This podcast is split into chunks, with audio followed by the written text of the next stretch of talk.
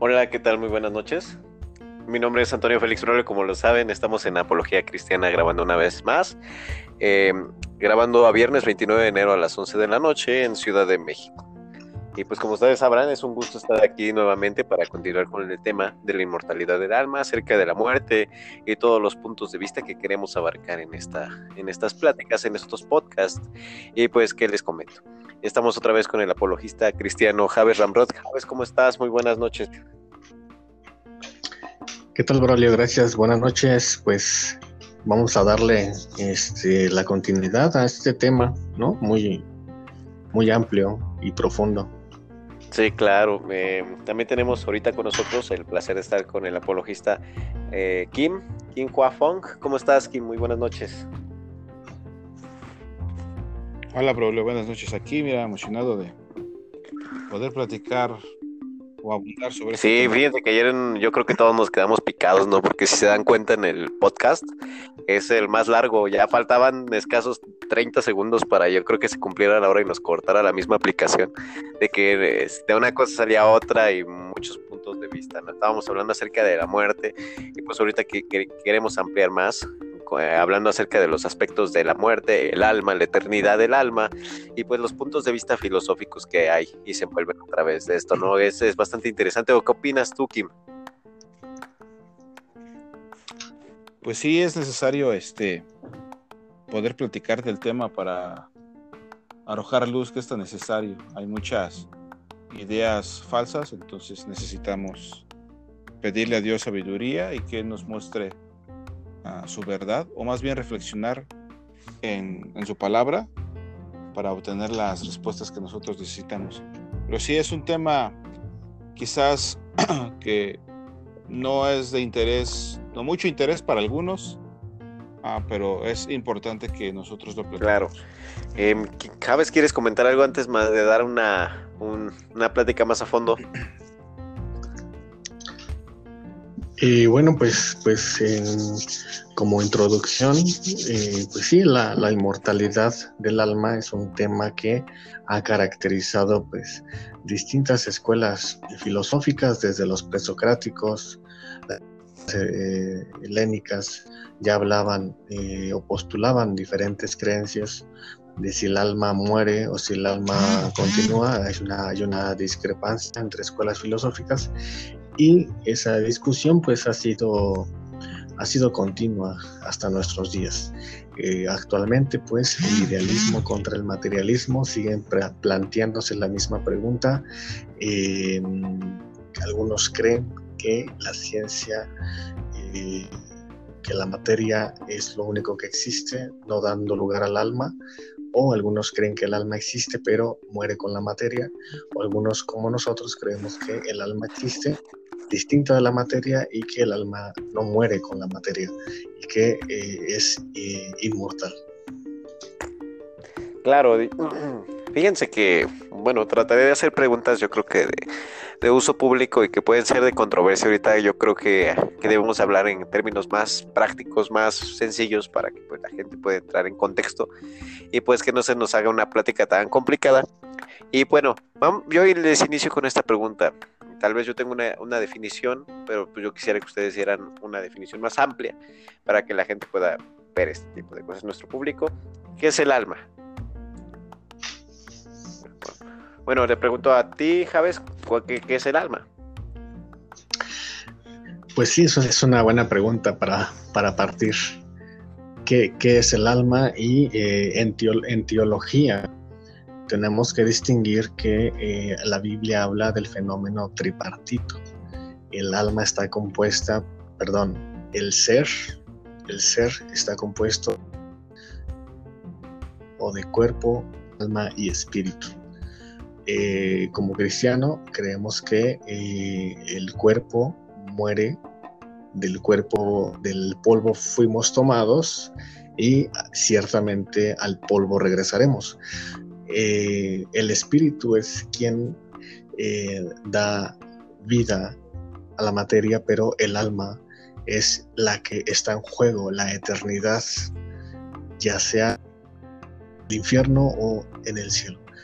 Que, la, que es el alma? es, digamos que, lo más íntimo del ser. Eh, lo que lo que lo que es el ser internamente dentro de la materia. Eh, digamos que el yo espiritual, ese es mi alma. creo que es una definición simplista, pero este, esa sería mi definición.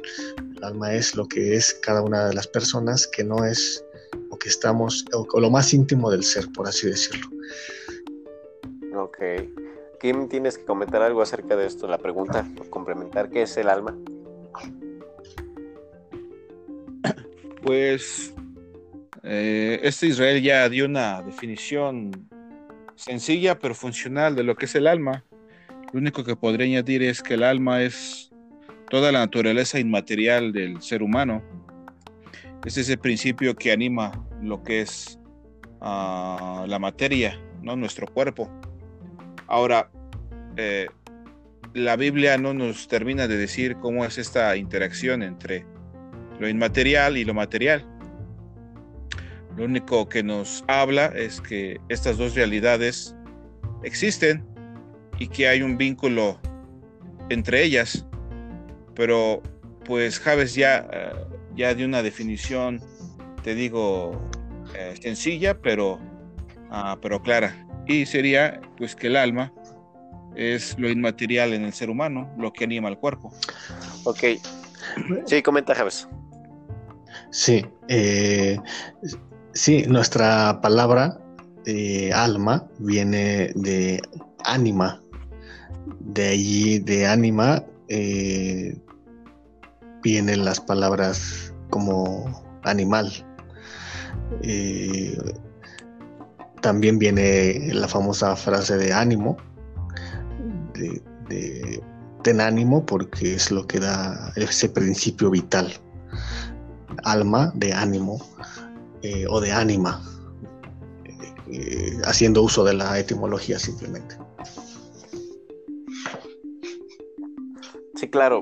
Em, bueno, aquí yo creo que hay muchas preguntas eh, al aire. Yo creo que podemos sacar muchísimo material de, en cuanto nos enfoquemos al alma, porque realmente uno no es consciente acerca de estas cosas. Vivimos simplemente sin conocer, yo creo que nuestro entorno y, normalmente como René Descartes, primero pienso y después existo y dejamos de lado todos estos aspectos. Pero cuando nosotros nos adentramos a conocer lo que es el alma, siempre entran muchas preguntas. Una de esas, de esas tantas yo creo que, tiene la gente es, ¿de dónde, en qué momento el hombre es consciente que tiene alma? Bueno, te hago la pregunta a ti, Kim, por, este, ¿de dónde surge este movimiento del hombre con el alma? ¿no? dejamos de lado del hombre, este, pues, que, que descartamos todo este tipo de conocimientos.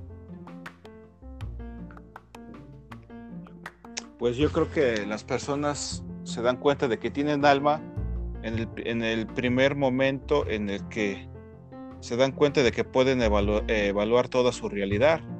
En el momento que ellos pueden hacer juicios de valor es el momento en el que ellos se dan cuenta de que tienen alma o eh, la dan por hecho.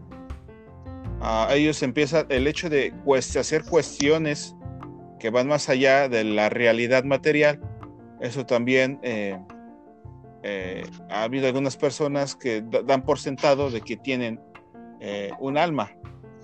No, este, nosotros hemos comentado en otros podcasts que esto se nos, se nos da de forma natural, es algo instintivo.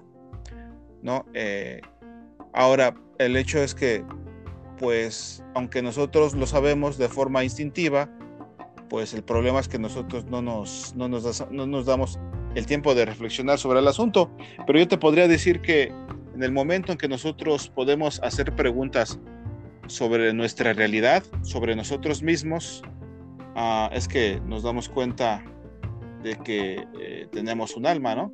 Cuando nosotros cuestionamos nuestra realidad material y nos preguntamos cómo es posible que yo funcione de la forma en que lo hago. O sea, nosotros podemos ver nos, podemos, nos pueden decir en la escuela cómo funcionan nuestros órganos, cómo están construidos, eh, etc.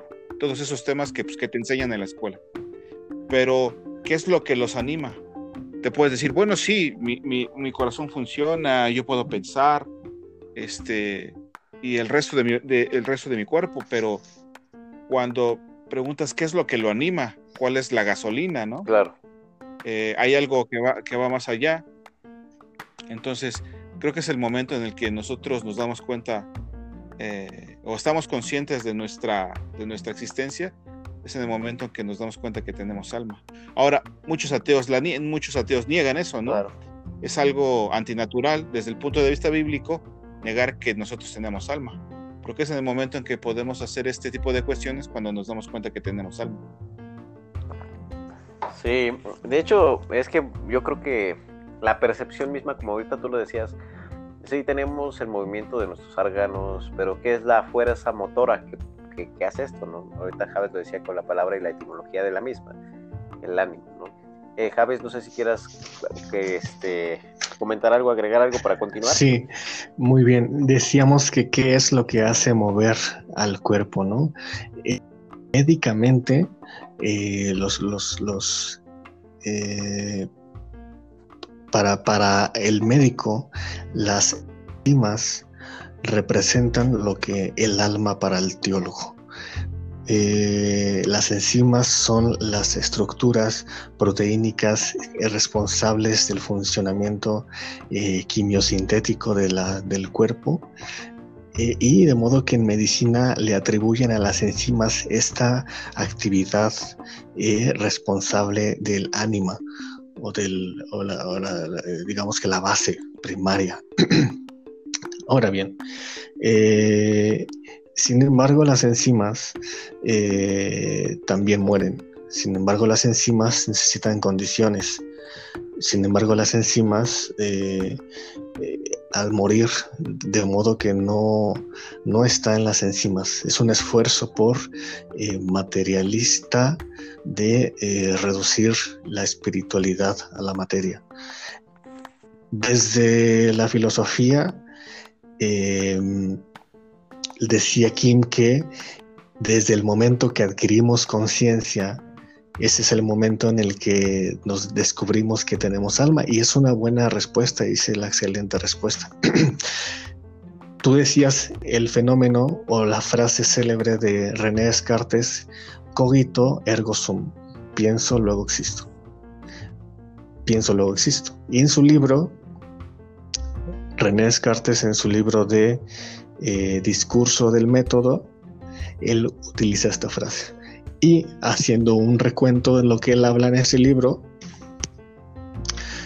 eh, él, como dice su libro, Discurso del Método, él, él establece el método el método para llegar a una verdad. Y ese método utiliza como principio el escepticismo. Él dice, hay que comenzar, para llegar a una verdad, hay que comenzar a dudar de todo lo que he adquirido. Tengo que dudar de que todo lo que he, tenido como verdadero sea probablemente eh, falso. Él comenzó con un escepticismo, dudó de todo lo que él había adquirido como cierto. Y de modo que al dudar de todo, él comienza a estructurar desde cero para llegar a un, eh, un método satisfactorio que condujera a la verdad. Entonces él dice, dudo de todo, no voy a creer nada, y parto de que si el hombre duda de todo, si yo estoy dudando de aquello, la primera premisa que yo encuentro es que si por lo menos yo estoy dudando de todo y aquello, si pienso en aquello, hay una verdad primaria que por lo menos es que si pienso, por lo menos para empezar es que existo. Pienso, luego existo. De modo que el principio de individualidad de Descartes nos arroja lo que Kim hablaba muy bien. Eh, la conciencia del yo, del alma, del pienso.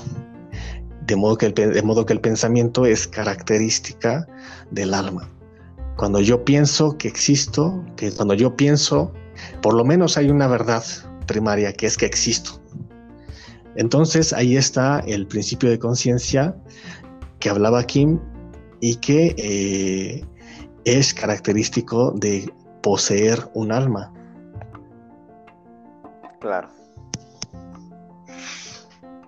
De hecho, bueno, sí es que sí, tienen razón, o sea, en conceptos hablando en... Ahorita tú te adentraste a hablar de René Descartes y esta frase yo creo que es bastante conocida y pues mucha gente yo creo que la utiliza como todo, a veces se saca de contexto, es de pensar y luego existir, ¿no? Pero incluso yo creo que en la razón filosófica tenemos que ser muy cuidadosos porque cualquier palabra mal utilizada pues te genera un concepto y una premisa, como ahorita tú lo decías, ¿no?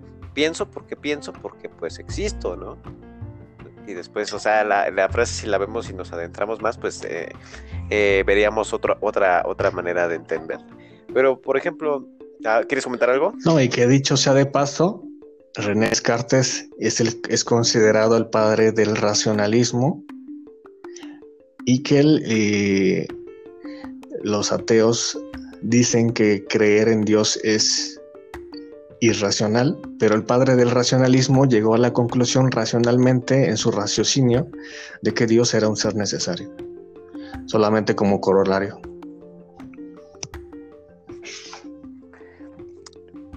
Tienes razón, o sea, no podemos hablar, lo hablábamos desde la cosmología. Todos los argumentos nos apuntan a que hay un creador, y que hay un diseñador detrás de todas estas cosas y todo es más que nada nuestro movimiento de filosófico, nuestro movimiento intelectual, pues nada más es querer, quererle dar vueltas algo que es obvio, ¿no? Ahorita estábamos hablando antes de entrar a la llamada, pues como sabrán, estamos haciendo nuestro, nuestro plan y estábamos hablando acerca de la muerte, acerca en el enfoque filosófico que nosotros tenemos y en el alma, en, cuando se enfatiza en esto, ¿no? La eternidad del alma, la muerte del alma y los diferentes puntos de vista, tanto como científicos. Ahorita nos queremos enfatizar más en el aspecto filosófico, como ya hemos, eh, hemos dado la introducción. Pero aquí en, en el, el alma, en el aspecto filosófico, entra Sócrates, entra Aristóteles, entra Platón, entra la, misma filosofía bíblica. ¿Qué, es el alma para el movimiento filosófico? Es este es uno, pero cuando nosotros morimos, pasamos a. somos conscientes de que vamos a morir todos en algún momento. Em, ¿Qué pasa? ¿Qué pasa después de esto y, por qué la vida encontramos sentido o, no, o el ateísmo no le encuentra sentido y que simplemente en un momento nos apagamos y dejamos de existir? O sea, son, son estas preguntas que ahorita yo creo que es necesario abordar porque la gente yo creo que son, son preguntas que muchas veces sin nuestra ignorancia nos hacemos. ¿Qué pasa al después de morir? La existencia del alma, la, la, la eternidad del alma, ¿qué pasa con nosotros al morir? Le pregunto a Kim cómo, este, cómo, cómo respondería a estas preguntas.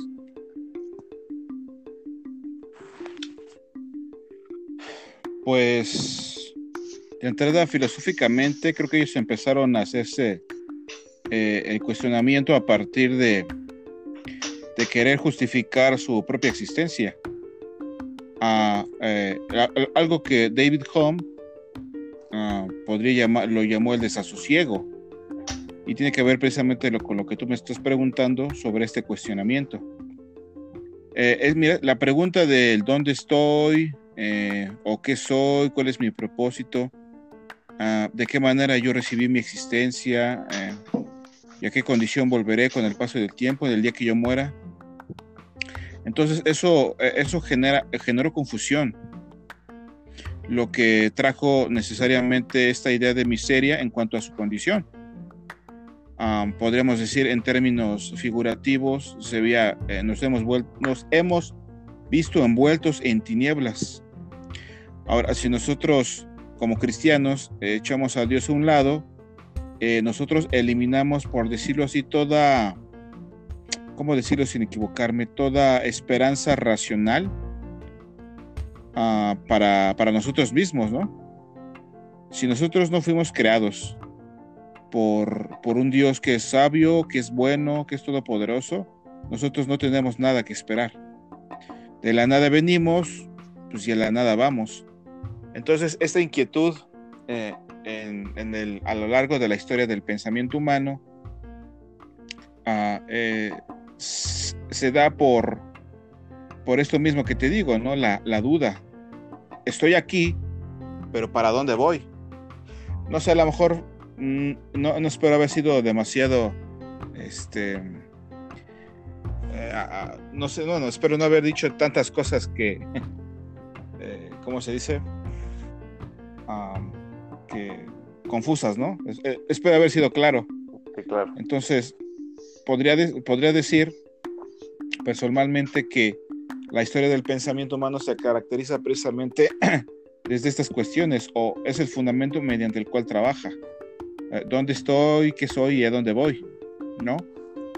Entonces, lo, te repito, lo que David Hume llamaba el desasosiego es lo que nos permite eh, empujar esta maquinaria que nosotros llamamos pensamiento. Claro, y de hecho cuando nosotros nos adentramos a pensar en todas estas cuestiones que yo creo que han sido las interrogantes de la existencia, ¿no? Yo recuerdo que cuando era niño habían comerciales que decía quién soy, de dónde vengo, a dónde voy, cuál es el propósito, ¿no? Pero cuando nosotros vemos y nos adentramos a lo que es el alma, el propósito de que pues nosotros eh, cuando morimos, a dónde vamos, pues realmente vemos, eh, como lo hablábamos en otros podcasts, la gente que, nos está escuchando, pues los invito a hablar, eh, a ver, a escuchar el principio cosmológico acerca cuando hablamos de la muerte. Em, empezamos a ver incluso en, el podcast del ateísmo, acerca de que pues realmente si no tuvieran respuestas, si no tuvieran, como ahorita lo decía Kip, em, si no fuéramos, no tuviéramos esta esperanza de que Dios lo hizo, la vida, aparte de que, como él lo dijo, no hay esperanza, no hay sentido. Si sabemos de que nada más existimos y, pues volvemos a la nada, pero realmente cuando nos adentramos en, el, en la conciencia de que tenemos alma y nos adentramos en el, en el concepto que ayer manejábamos de la de la materia y de la energía, de que la, o sea, que nunca, nunca cambia, pues yo creo que encontramos ahí una respuesta más clara de esperanza para todo aquel que está entre los vivos. Javes, ¿quieres comentar algo acerca de esto? Eh, pues en base a la pregunta de dónde comienza eh, el planteamiento filosófico sobre la eternidad del alma, ciertamente eh, no hay un censo final, no hay un consenso final, no hay una legitimación en filosofía para decir que eh, tal postura, tal postura es la, la hegemónica. Sin embargo, encontramos en ya discusiones en las escuelas eh, presocráticas con el epicureísmo, el pirronismo, el estoicismo ya tenían diferentes concepciones de, en cuanto a la inmortalidad del alma. Algunos creían que el alma muere y otros postulaban la eternidad del alma, pero siguiendo ciertas conductas en, eh, la tierra daban una buena posición a el alma. Una de las famosas concepciones pues es platónica en cuanto que la idea de eh, de la conducta eh, humana eh, daba lugar a eh, purificación del alma hasta llegar al nivel máximo en el que el alma emigraba a una buena posición. Cuando el hombre se comportaba de una manera no acorde a la naturaleza, el alma, al el cuerpo al morir, el alma emigraba a lo peor que era un animal. eso es eh, platonismo, eh, pero me, atrevo a decir que eh, ciertamente el ejercicio de razón sí comenzó con los griegos, pero podemos echar un vistazo a otras culturas, por ejemplo, la cultura maya, el código Ramírez o los textos flor y canto, hablaban los tlamatinime, que eran maestros una especie de maestros filosóficos eh, sobre esta cuestión de eh, inmortalidad del alma. Ya había un sentido de reflexión desde los mayas, em, pero ciertamente el ejercicio eh, racional sí, sí comienza con los griegos, pero no había una hegemonía total en cuanto a la doctrina de inmortalidad o no del alma. Y eso sigue hasta nuestros días, lo que se conoce hoy como idealismo o materialismo estricto.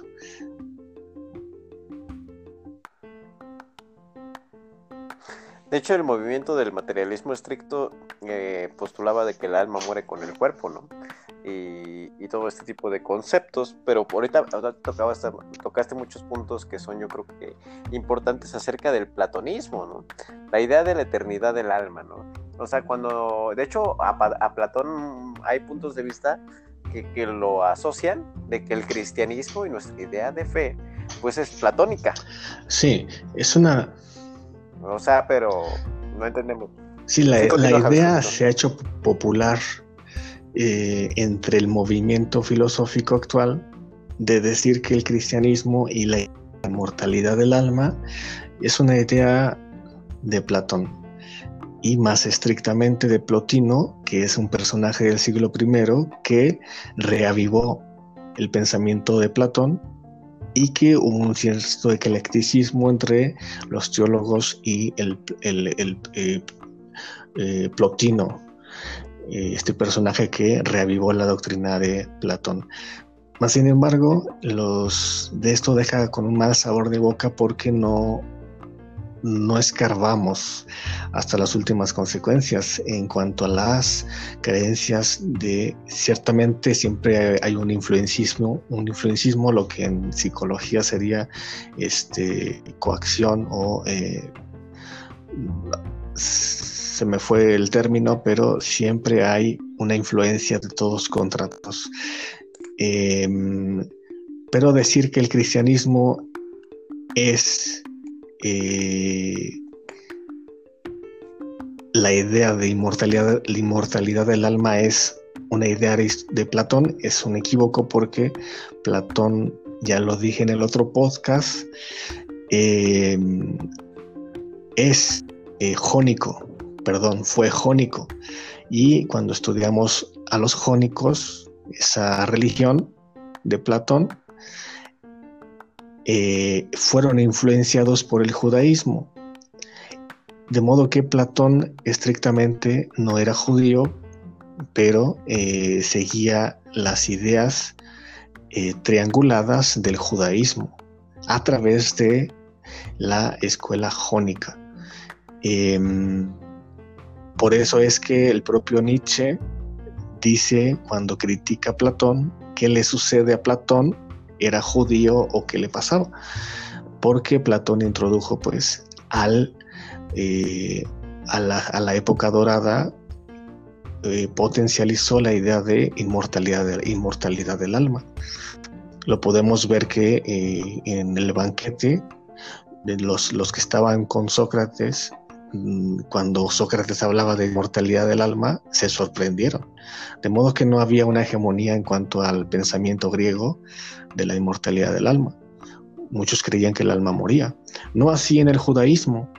Yo creo que quien es más acertado en esto, que eh, ya desde Job se hablaba sobre la inmortalidad del alma.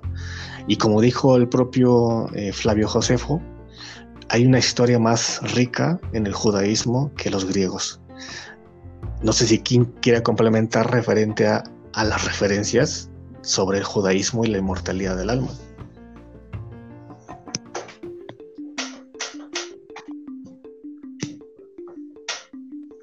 Pues creo que ya, has dicho, este, o en tus palabras ya has resumido mucho de lo que, eh, de lo que enseña eh, el Antiguo Testamento, particularmente los judíos.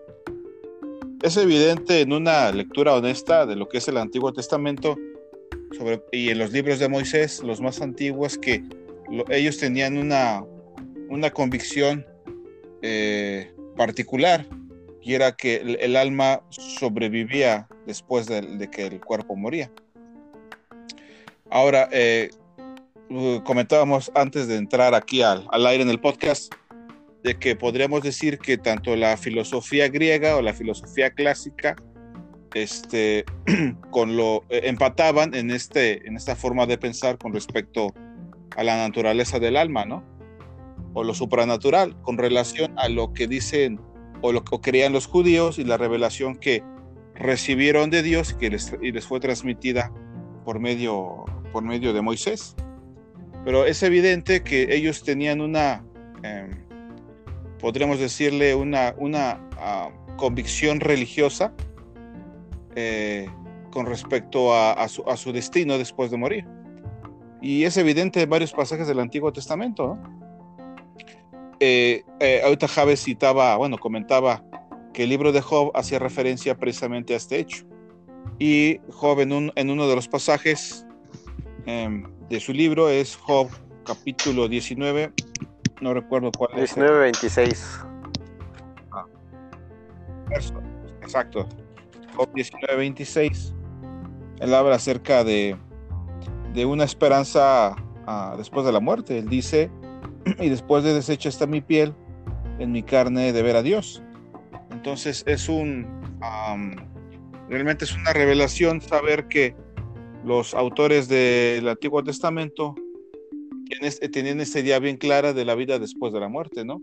En relación, a la, en relación al alma, porque es evidente que lo que sobrevivía no era el cuerpo, sino el alma, que como decíamos, es el principio inmaterial o es la realidad inmaterial que está en el hombre y que le sobrevive después de morir.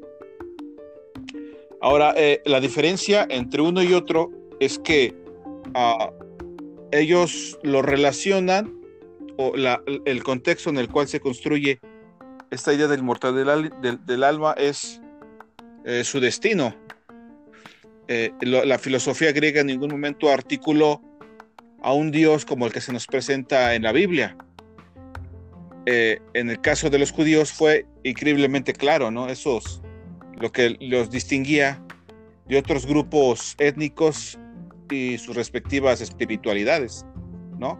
Que en el caso del judaísmo, ellos tenían bien claro quién era Dios. Y en el caso de la filosofía clásica, simplemente se pensaba sobre él. Creo que esa es la, la diferencia en cuanto a lo que tiene que ver con el alma.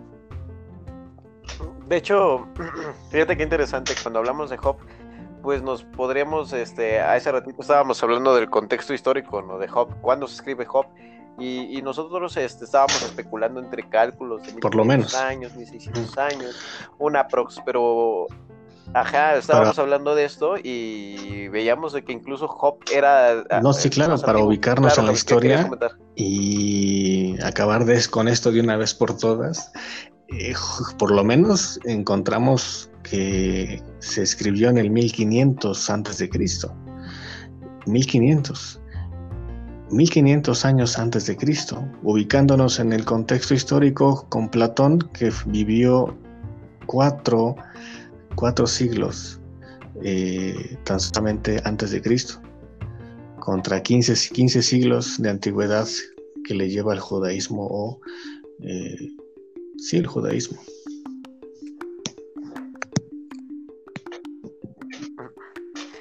La interesante relación de que como desde antes ya se pues, especificaba Me, hablábamos de que Job es un libro que incluso estábamos buscando referencias, ahí la pueden buscar en Google, lo pueden googlear, acerca de que pues Job era un libro que era una historia la cual Moisés ya tenía conocimiento de ella. O sea, empezamos a ver este tipo de cosas, después la revelación a través de Moisés, em, son cosas que pues nos dan una más un claro margen de que pues la eternidad del alma o que había esperanza después de la vida física terrenal, pues ya se remarca en, la sociedad hebrea, en la sociedad judía, ¿no? Ay, eh, permítanme un segundo. De hecho, fíjense que que es bastante curioso, ¿no? Yo creo que en nuestro aspecto material, a la persona que no conoce estas cosas no es consciente de lo que estamos viviendo y no es consciente de la muerte ni de lo que conlleva todo este proceso, ¿no? El fin de esta plática yo creo que es enclarecer en los puntos filosóficos, los puntos científicos y los puntos que puedan haber una discrepancia, no poder defender la fe y articularla como, como lo he repetido a través de todos los podcasts de una manera razonable, porque pues realmente uno no es consciente de cuándo va a morir, ¿no? Y debemos de buscar la esperanza. Y por ejemplo, esa es la labor que ahorita estamos teniendo. Tanto Javes como Kim, ¿no? lo vemos en el comercial, tanto como en Primera de Pedro 3.15, ¿no? Tenemos que hablar con mansedumbre de la esperanza que, hay en nosotros, ¿no? Y preparar defensa clara acerca de todos estos temas. Ahorita el punto no es generar división y discusión, sino más que nada aclarar porque y, y poder defender que realmente hay una esperanza detrás de todo esto y que el alma pues realmente eh, la muerte, como dicen en una película, no solo es un, es un proceso de la vida. Em, ya no sé si quieres comentar algo, Kim. No, nada más hacer una diferenciación entre el pensamiento de Platón y lo que los judíos creían acerca del alma. Platón era, eh, era, era de los que creían que el alma era preexistente. Entonces quiere decir que era eterna. Sin embargo, los, los, los hebreos, eh, mm, si tú haces un análisis del Antiguo Testamento, no creían que el alma fuera preexistente, sino más bien que había un punto de convergencia en el que eh, este, este principio vital se daba a, la realidad material. Y hablamos acerca pues, de la concepción. Creo que esa sería ah, alguna diferencia que me, la diferencia que me gustaría resaltar. Nada más. Claro. De hecho, yo creo que también está este punto de, fíjense que hace muchos años estaba en la iglesia y nos hablaban acerca de, esto, pero incluso en el judaísmo nos veíamos libros que, que, por ejemplo, explicaban de acerca de la muerte, ¿no? Y de la... Bueno, no recuerdo la verdad, pero que nos hablaban acerca de la resurrección, ¿no? De, la, de cómo las almas se reciclaban y dependiendo de cómo hubiera sido en la vida, pues este eso era lo que ibas a hacer en la siguiente, ¿no? Que lo peor que te podía tocar, si habías sido una mala persona, era que te convertías en un animal, un burro, una hormiga, y pues ya si eras una persona pues muy mala, eras, te convertías en mujer, aunque se escuche feo, pero tenían esta creencia, ¿no? Aquí hay una duda que, que pues yo, yo estuve buscando, y fíjense que, ¿qué es la duda, no?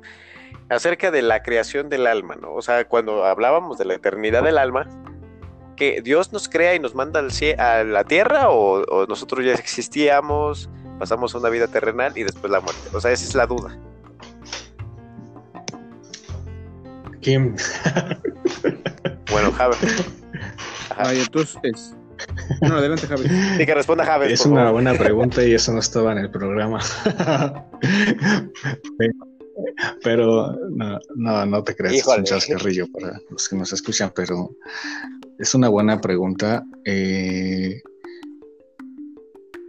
el apóstol Pablo dice que antes de que me concibiera, Dios ya me conocía. En, algún sentido, la verdad que voy a divagar mucho, pero no tengo una respuesta concreta. Pero yo, yo creo que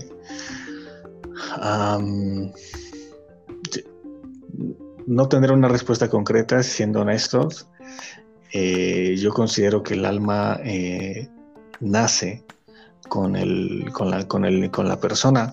Es un tema que se tornó eh, difícil cuando se piensa en el aborto porque si la persona tiene alma o no tiene alma en el vientre, implican muchas cosas. Yo considero que el alma nace con el individuo y se desarrolla intelectualmente con, con, el, crecimiento. Yo no creo que haya existido una preexistencia del alma tal cual. Em, pues eso, eso creo que sería mi, mi opinión.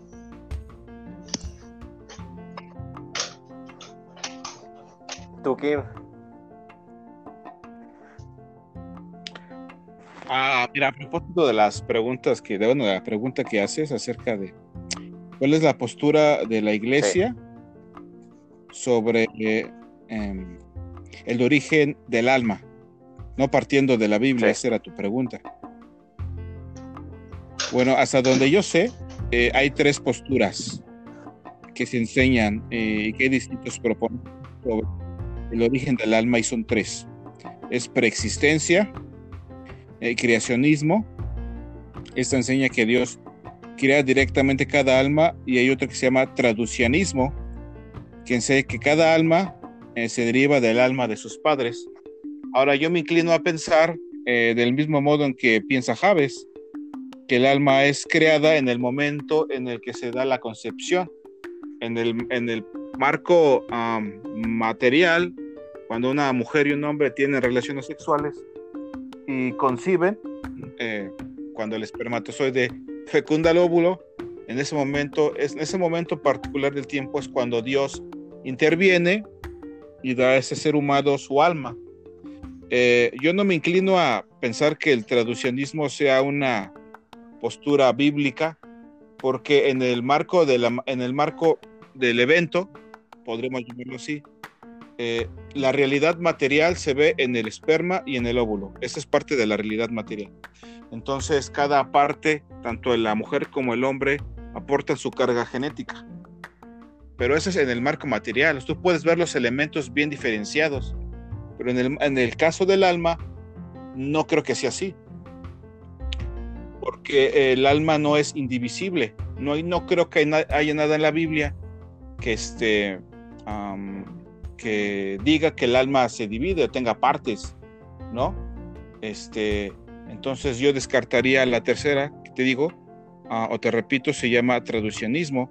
Y en el caso de la primera, que es la preexistencia, hay un problema ahí, porque si las almas son preexistentes, tendrían la misma naturaleza de Dios. Él es preexistente, Él es eterno, y si las almas lo son, ¿cómo quedan? ¿No? Entonces es Él. Seríamos dioses también, ¿no? De hecho, en la cultura hebrea, pues se le dice a Dios el eterno, ¿no? Eh, se le conoce así, Y, pero y bueno, ya adentrándonos más, pues solo, eh, como lo habíamos dicho, en la Biblia tenemos ese libro de las verdades absolutas. Lo veíamos el otro día, yo lo, yo lo estaba leyendo acerca de Apocalipsis 22.6, cuando dice, yo soy el alfa y el omega, el principio y el fin. Pero él, él se adjudica solo estas, este, estas propiedades, ¿no? Y, el ser humano, pues no es Dios, ¿no? Somos seres que, tanto como somos seres terrenales, somos seres espirituales, yo también me inclinaría para la de que cuando Dios nos crea, pues bueno, cuando en el acto sexual, como ahorita lo decíamos, pues somos, ahí es cuando nace, ¿no? Y de ahí, pues nosotros parte de nuestra existencia, ¿no? Eh, pues yo, yo creo esto, ¿no? A, raíz de que pues también lo vemos con el profeta, no me acuerdo qué profeta del Antiguo Testamento es, ¿no? De que, que Dios platica con él aún en el vientre de su madre, ¿no? De que ya se sabe que ahí está el alma.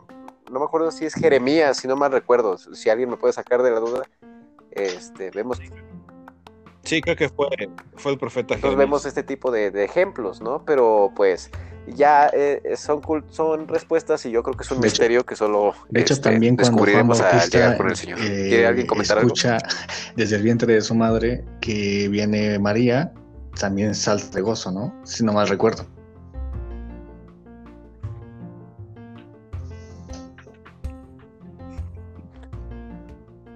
Sí, así es. Y algo, no sé, me permitan añadir algo más eh, con relación a esto. Eh, bueno, yo ya decía que ni preexistencia es bíblico, me más bien me inclino a pensar que ni la posición de preexistencia ni la, ni la de traduccionismo sean bíblicas, sino la de uh, creacionismo. Ahora, el, el, el, apóstol Pablo dice que Dios eh, eh, se identifica con el profeta Jeremías cuando dice que es Dios el que los apartó, ¿no? Para una misión particular. En el caso del profeta, desde el vientre de su madre, dice él. Entonces ahí lo que podremos añadir es que Dios eh, ya, los había visto a ellos en su mente. Ellos existían en la mente de Dios, pero en la realidad material que Dios crearía posteriormente, todavía no, pero sí en su mente como una idea, ¿no? Ahora, más allá de eso, podríamos decir, te repito, no, no creo que haya nada en la Biblia que sostenga la primera y la tercera, sino sería a la segunda, ¿no? Eso sería todo lo que eh, me gustaría añadir, que nosotros, todos nosotros existíamos en la mente de Dios como una idea. Entonces, cuando Dios crea el mundo y sus mecanismos, no solamente es cuando ya se hace nuestras almas nos conocía, ¿no? Él conocía toda la realidad. Él es en su en su omnisciencia ya conocía, ¿no? Lo que iba el, el acto creacionista, ¿no? Todo lo que implica esto lo que iba a hacer. De hecho, lo podemos ver en, términos, yo creo que hay, hay, esas respuestas son bien complicadas, ¿no? Ahorita lo podemos ver y entramos en mucha este pensamiento, pero yo creo que como lo dice aquí, ahorita tú lo mencionabas, este, ya en la mente de Dios ya estaba trazado el plano y lo fue efectuando conforme fue pasando el tiempo. Y es que somos, por eso somos resultado de la mente divina. y eso es algo sorprendente cuando profundizamos en la teología, la teología pura. realmente es, nos deja sin, sin palabras, nos deja, nos deja en shock pensar en, en estos atributos de la divinidad. Eh, si no mal recuerdo, ah, también eh, bueno, está de más mencionar otras concepciones, así que mejor no, no comento esto, que, que no tiene caso.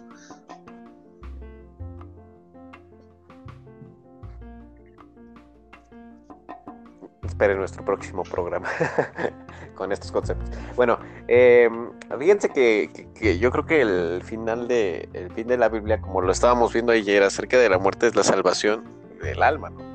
Que la salvación de que de pues nuestra vida cuando llegue a su al momento cumbre de la muerte pues pasemos al encuentro con el Señor. Pero yo tenía una duda desde hace un, tiempo, estábamos hablando acerca de la salvación, acerca del infierno, ¿no? Vemos que, pues, ayer lo veíamos con la historia del, de Lázaro, ¿no?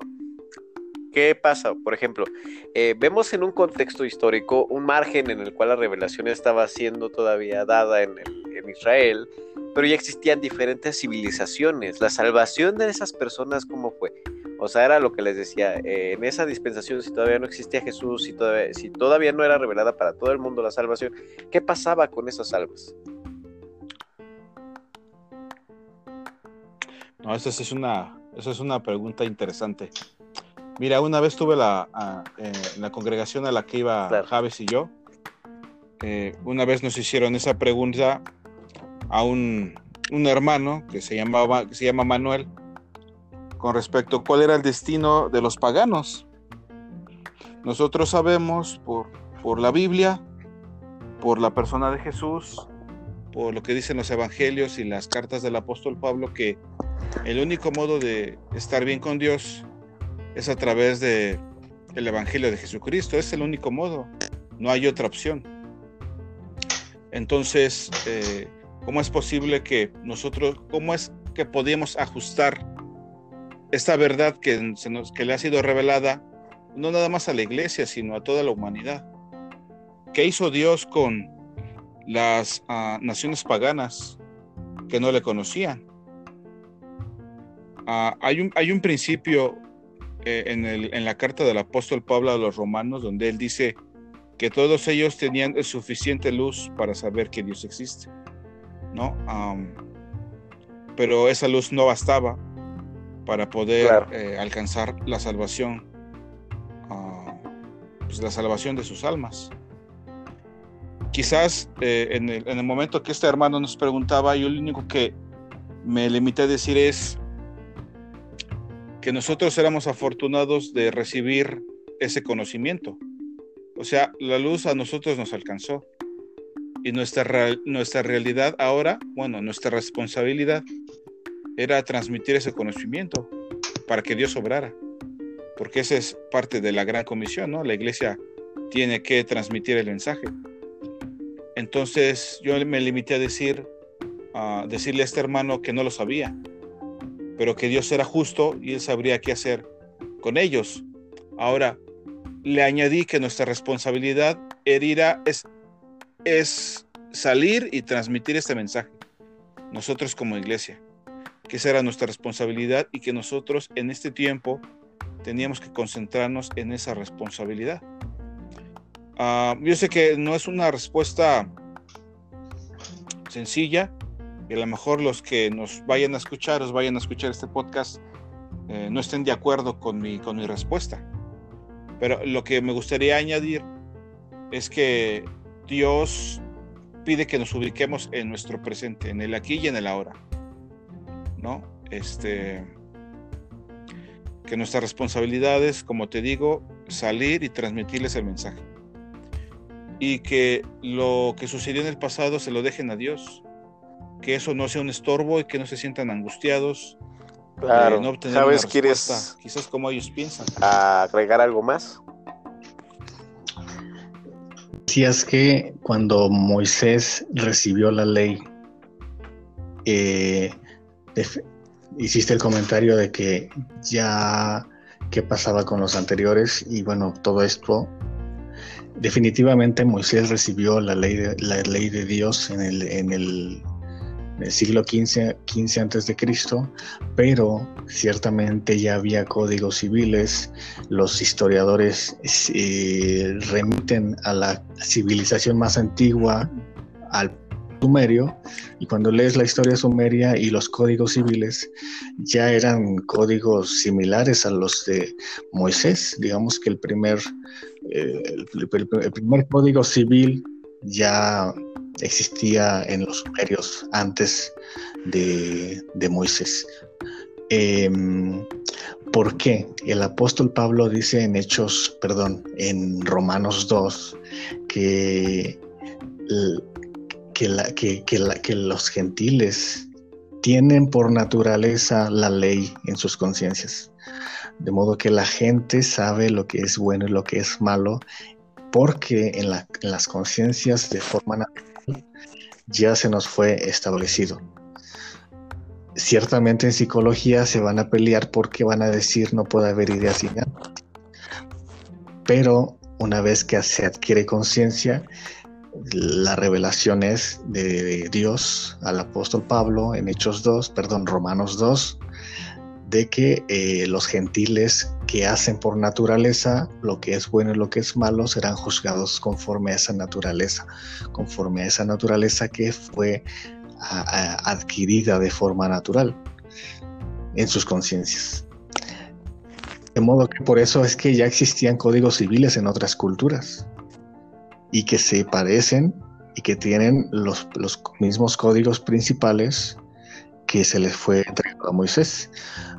Ahora bien, eh, el acto divino de entregar a la ley eh, tiene que ver con, con, la, con, la conducción de nuestra conciencia hacia esa ley, para llevarnos a Cristo, para eh, que haya un papel legitimador sobre una acta, una notificación, no sé, algo legal, un término legal de parte de Dios. Entonces, por eso es que vemos códigos civiles en los sumerios, en los mayas, antes de que Moisés eh, recibiera los códigos. En cuanto a la pregunta de por qué, qué pasa, qué pasa a los que no conocieron a Jesús en el Antiguo Testamento, definitivamente que Dios es justo y Él tendría eh, eh, derecho de reciprocidad de acuerdo a las conciencias de esas personas.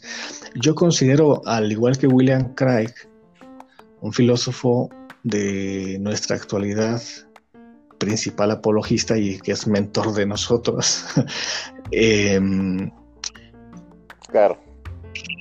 Eh, las personas en el Antiguo Testamento, de acuerdo a la conciencia del bien moral que está naturalmente, de acuerdo a Romanos 2, serían juzgados conforme a eso. Y en respuesta ante esa conciencia, eh, o al alcance que tenían, ellos podrían de conducirse a una salvación eh, por medio de lo que tenían, de acuerdo a sus conciencias. Dice Pablo que si el que es incircunciso o el que no tiene la ley hace por naturaleza lo que es de la ley, condenará al judío que tiene ley y que es circuncidado. De modo que vemos un principio natural que eh, lo rige la conciencia y que en base a esa conciencia eh, yo creo que habría oportunidad salvándose aún con la, con la sangre de Jesús, porque sabemos bien, principio de teología, de que nadie puede ir al Padre sin, sin Jesús, de modo que la salvación o las, la expiación es suficiente para todos en base a la posición y alcance que tenía cada uno es una respuesta de William Craig, pero yo sé que a lo mejor dejará insatisfecho a muchos teólogos, pero esa es mi respuesta. Y bueno, pues realmente, como lo decía Kim sabiamente, eh, Dios es fiel y justo. Y pues es un misterio. Hay muchas cosas que no entenderemos al 100% hasta que pues lleguemos a la presencia del Señor y sean, no sé, le preguntemos o entendamos el concepto de todas estas cosas, ¿no? La finalidad. Pero pues bueno, qué preguntas tan interesantes surgieron, ¿no? De, del concepto filosófico de la muerte y de la eternidad del alma, ¿no? Ya nos quedan unos casos minutos, ya, ya no sé si quieren agregar algo, último comentario, un saludo.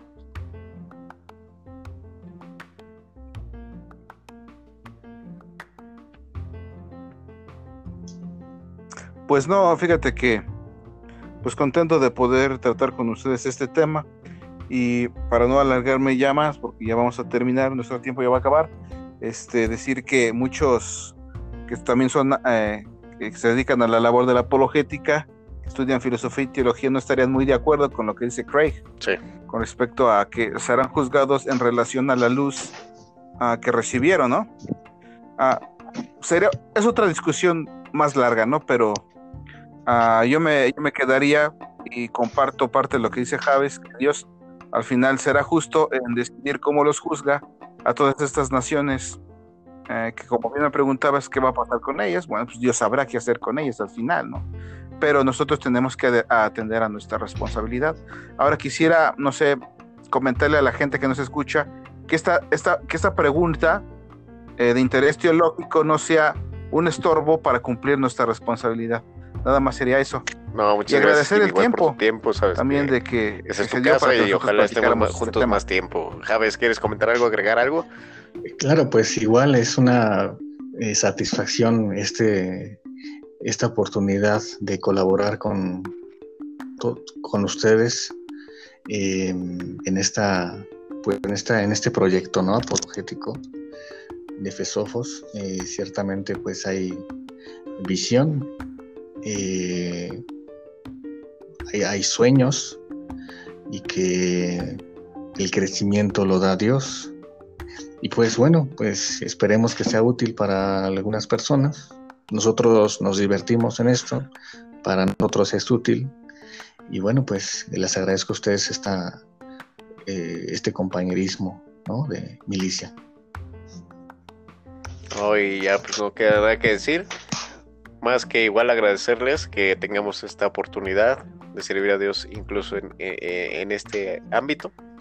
Que Dios nos dé la iluminación, que Dios nos dé el entendimiento, que Dios nos haga coherentes para poder defender este, nuestra propia fe, tener argumentos válidos y pues nada.